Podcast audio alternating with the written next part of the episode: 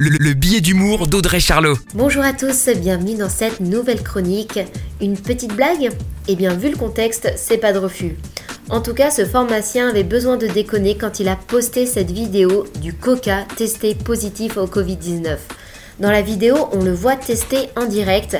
Alors même s'il n'est pas acteur, on est pris dans le suspense avec lui quand il nous dit c'est un truc de dingue qui est en train de se passer, le test va être positif, c'est fou, mais bon, au moins vous le savez.